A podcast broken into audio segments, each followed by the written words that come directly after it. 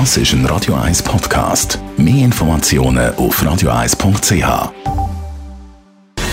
Gesundheit und Wissenschaft auf Radio 1. Unterstützt vom Kopfwehzentrum Irlande Zürich. www.kopfwww.ch der steigende Meeresspiegel, schmelzende Eismassen, längere Dürreperioden, das sind alles Folgen vom Klimawandel. An der Pariser Klimakonferenz 2015 hat man sich ja darauf geeinigt, die Erderwärmung um 1 auf 1,5 Grad zu beschränken.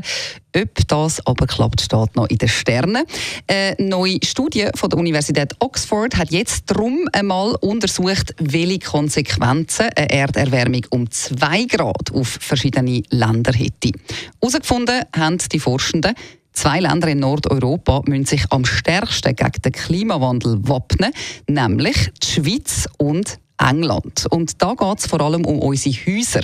Der Grund bei uns oder eben auch in Großbritannien ist die Infrastruktur nicht wirklich auf heiße Wetterperioden ausgelegt. Weil in Nordeuropa sind die Häuser oft so konstruiert, dass sie im Winter die Wärme speichern. Das führt aber eben auch dazu, dass es im Sommer drinnen unerträglich warm kann werden.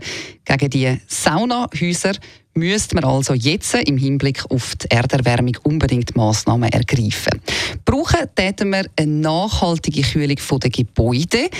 Klimaanlagen sind damit natürlich nicht gemeint. Die könnten das Problem eher noch verschärfen, wenn der Strom nicht aus erneuerbaren Energien gewonnen werden kann. Mögliche Kühlungsalternativen wären zum Beispiel natürliche Belüftungen, externe Sonnenschütze, wie zum Beispiel Fensterläden oder Aussenstoren und auch Ventilatoren könnten helfen. Weil im Moment verhalten sich Gebäude in Nordeuropa ein bisschen wie Gewächshäuser. Das heißt, unsere Häuser sind eigentlich nur darauf ausgelegt, dass sie uns im Winter warm halten. Und wenn sich jetzt das Klima um 2 Grad erwärmt, dann würde es in der Schweiz 30 Prozent mehr unangenehm heiße Tage geben. Und somit würde die Nachfrage nach Kühlung in den eigenen vier Wänden garantiert steigen.